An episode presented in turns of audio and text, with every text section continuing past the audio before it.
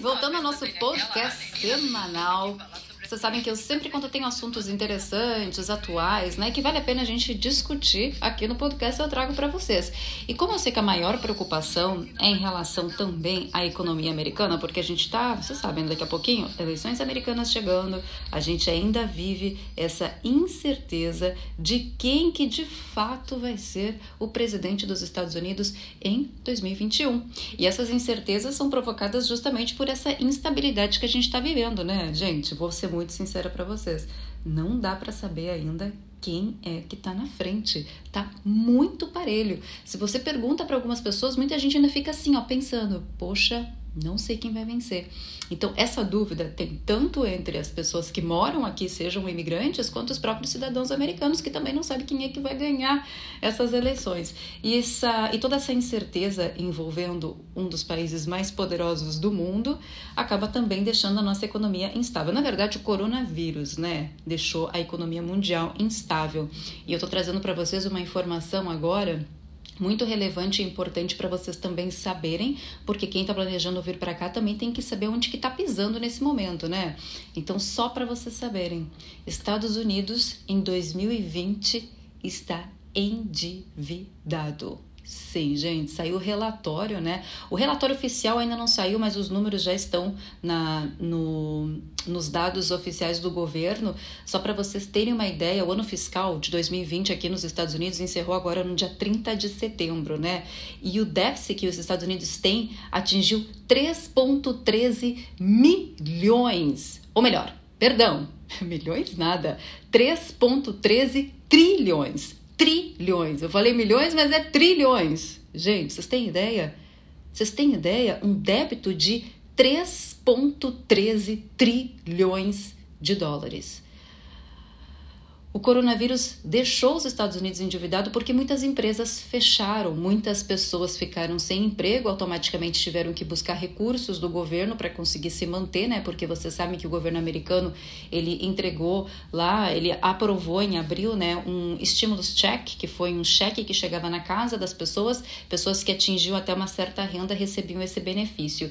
E claro que enquanto o coronavírus está ainda deixando a economia americana instável, provavelmente provavelmente o governo americano vai ter que tirar ainda muito mais dinheiro dos cofres públicos para poder ajudar empresas e também os próprios moradores daqui do país, né? Que dependem também, que é através das pessoas injetando dinheiro na economia que a economia volta a girar. Enquanto essas pessoas não têm emprego e não têm dinheiro, a economia fica parada. Então o que, que o governo tem que fazer? Tem que dar dinheiro para essas pessoas. E dando dinheiro, tirando dos cofres, cofres públicos, querendo ou não, o país fica endividado e já é uma realidade.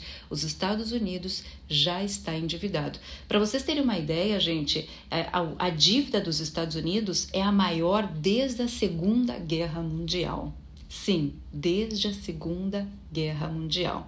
Eu até vou trazer alguns números só para vocês entenderem tudo isso que está acontecendo, né? Porque o país, os Estados Unidos, gastou em média 6,55 trilhões de dólares neste ano fiscal de 2020, mas ele arrecadou só 3,42 trilhões. Então ele gastou 6,55 trilhões de dólares, mas só arrecadou mesmo 3,42. Ele está dando mais dinheiro do que ele está recebendo.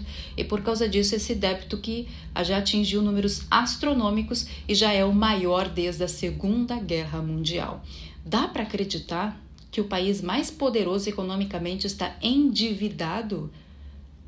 que o coronavírus conseguiu desestabilizar uma economia forte e poderosa como os Estados Unidos, o que, que isso nos faz pensar?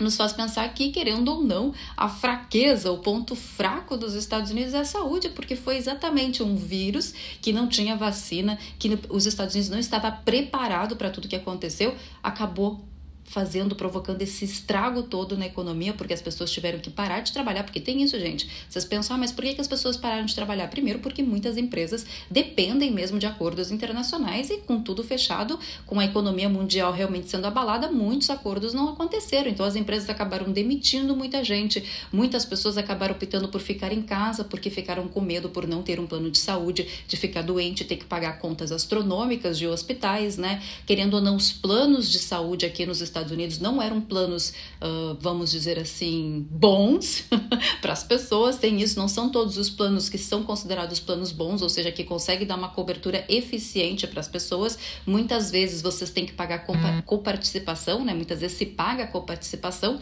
e dependendo do que, que você precisa, sua conta, mesmo tendo plano de saúde, vem muito alta. Então, tudo isso acabou dificultando. As pessoas começaram a ficar em casa, sem dinheiro, sem trabalho, automaticamente a economia parou de girar, automaticamente empresas fecharam, teve menos pagamento de impostos, o governo recebeu bem menos, arrecadou bem menos, mas uhum. teve que colocar, teve que gastar bem mais, porque afinal ele teve que dar dinheiro para as pessoas e também teve que dar vários aí empréstimos para empresas e muitas vezes eles deram ajuda financeira para empresas sem retorno, né? Dependendo aí se seguisse alguns requisitos. Então tudo isso afetou diretamente a economia mais poderosa do mundo. A gente está com um débito astronômico e não sabemos como que vai ser em 2021. E fora isso, tem ainda as eleições americanas, porque a gente ainda está vivendo essa instabilidade de quem vai ganhar. E aí vocês vão me dizer, mas Dani, quem vai ser melhor para os Estados Unidos? Sinceramente, não sabemos. Eu, Dani, sinceramente, não confio no Trump e também não confio no Biden. Eu acho que a gente não tem um candidato à altura ainda para ser presidente dos Estados Unidos para conseguir gerenciar um país que está em crise econômica. Imagina, Crise econômica, isso aqui é um sinal de recessão econômica. Como que vai ser o nosso 2021? Como que nós vamos estar preparados para receber 2021? Como que as empresas vão conseguir dar esse, sabe, conseguir esse fôlego para respirar e voltar a economia a girar? Tudo bem, a gente sabe, Estados Unidos é um país forte economicamente e querendo ou não vai ser um país que vai se recuperar muito mais rápido do que outros países. A gente sabe disso, isso não é questionável, tá? A questão mesmo que bate, a questão mesmo que pega em relação a tudo isso é como que vai ser feito isso? Como que nós vamos conseguir voltar a ter uma economia forte de novo? Quando que as coisas vão começar a voltar a uma certa normalidade? Isso que não tem como prever e isso que deixa tudo mais difícil, porque muitas empresas têm dificuldade de querer continuar seus negócios porque não sabem se vão conseguir pagar as contas do próximo mês. A gente está vivendo um mês de cada vez. E isso, tanto as pessoas que moram aqui e que dependem dos seus empregos, quanto as próprias empresas que também não sabem como que vai ser o próximo mês, se a gente vai continuar sendo impactado ou não. Vocês têm ideia da gravidade de tudo isso? Então, se a gente está vivendo uma crise econômica, Estados Unidos, né? Uma crise econômica, a gente já tem um débito gigantesco desse, eu fico pensando nos outros países, né? Que não tem todo o poder que os Estados Unidos têm. Brasil, a gente ainda não sabe também questão de números oficiais do Brasil, mas a gente sabe que o Brasil também está capengando, né? Tá bem difícil para todo mundo. Essa é a verdade, gente. Tá bem difícil para todo mundo. E como que nós vamos nos planejar para 2021? Primeira coisa, a gente vai ter que ter muita fé, porque a gente vai ter que ser mais resiliente do que nunca, né? Tanto na questão do nosso planejamento financeiro, quanto na questão do nosso planejamento profissional. A gente vai ter que ser muito resiliente nessa questão. Mas outro ponto também que é muito importante, que as pessoas vão me questionar, quem você acha que vai ser o melhor presidente para os imigrantes? Eu não estou vendo a pauta imigra imigração presente nessa campanha. Sinceramente falando, eu não estou vendo ela presente. Eu acho que ela está um pouco de lado, assim. Ela é mencionada quando ela é tocada, mas não que seja uma palavra, vamos dizer assim, usada frequentemente pelos candidatos como uma forma de sei lá, a suavizar ou ser uhum. mais rígido ainda. Eu não vejo a palavra imigração diretamente ligada aos candidatos. Eu vejo mais a questão econômica, a questão de saúde, que é o que eles estão mais preocupados para 2021. Quem seria melhor é difícil de dizer, né, gente? Porque assim, me falaram, me perguntaram o seguinte, Dani, mas o Trump, se o Trump ficar, aí que nós não vamos entrar, porque eles vão continuar com a restrição, vai continuar com a questão de trabalho e tal. Só que o Biden, gente, também já sinalizou que ele não prevê também a abertura de escolas, a abertura de tudo ao normal, no, ao normal, vamos dizer assim, enquanto não tiver vacina. Então tem esse ponto também. Não pense que com Biden tudo vai abrir de uma hora para outra, que não vai também, porque ele está sendo, ele tá falando inclusive isso nos debates e na forma no posicionamento de campanha dele. Ele está sendo muito claro que ele não vai reabrir o o país enquanto ele não sentisse 100% confiança que está tudo ok em relação ao coronavírus. Então não pense que com o Biden as fronteiras vão abrir assim que ele for eleito, ou no início de 2021. Não acredito muito nisso também.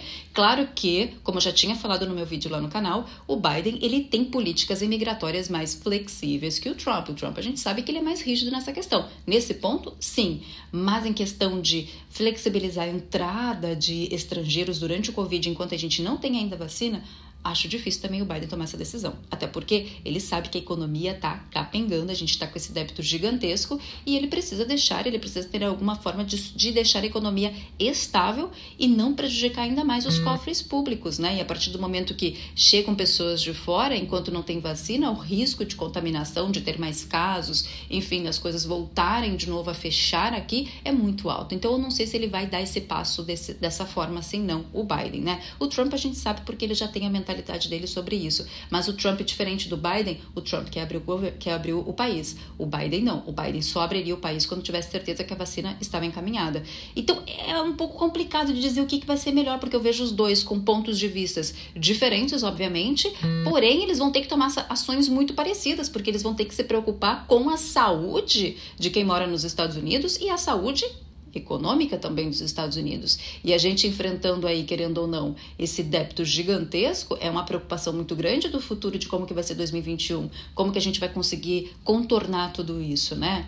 A questão é que a gente vai ter que pensar muito no nosso planejamento, por isso que eu já estou dizendo aqui para uhum. vocês também que, gente, vamos pensar que se você está querendo vir para cá em 2021, você tem que ter um planejamento financeiro para os primeiros uhum. três meses, é importante. Os três meses, eles são os piores, os piores, porque são os meses de adaptação. A gente ainda não sabe como as coisas vão ficar. Então venham preparados para os três meses. E principalmente já vem com uma mentalidade muito mais aberta do que, que vocês realmente querem fazer. Procurem já, tem muito material na internet sobre isso. Eu vou fazer mais vídeos no canal também para ajudar vocês, mas procurem também por opções de demandas que vão ser mais favorecidas agora após pandemia. Esse vai ser o grande segredo do imigrante, viu, para 2021, para gente, para quem quer passar por esse momento de turbulência econômica que a gente vai viver, porque obviamente todo esse débito que a gente está tendo em 2020, o reflexo vai vir, obviamente, em 2021, né? Porque a crise vai continuar enquanto o, a questão do Covid não estiver controlada. E para o governo controlar toda essa situação do Covid, ele vai ter que continuar injetando dinheiro na economia.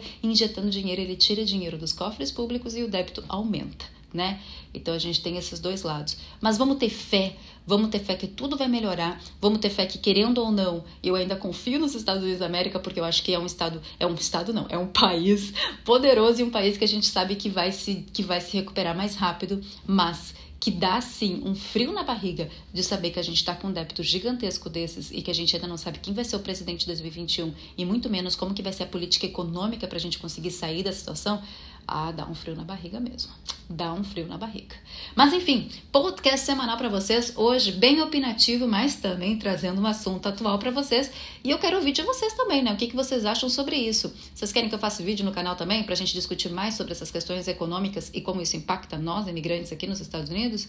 Eu faço. Se vocês quiserem, eu faço. Mas ó, tá aí, um vídeo, ou melhor, vídeo não, um podcast informativo, eu sempre falo vídeo, sempre, um podcast informativo, atual e principalmente opinativo para vocês, dando aí do parecer. O meu parecer como, como pessoa que mora aqui nos Estados Unidos, imigrante, é, é eu acho que a gente ainda vai a gente ainda vai patinar pelo menos nos seis primeiros meses do ano de 2021.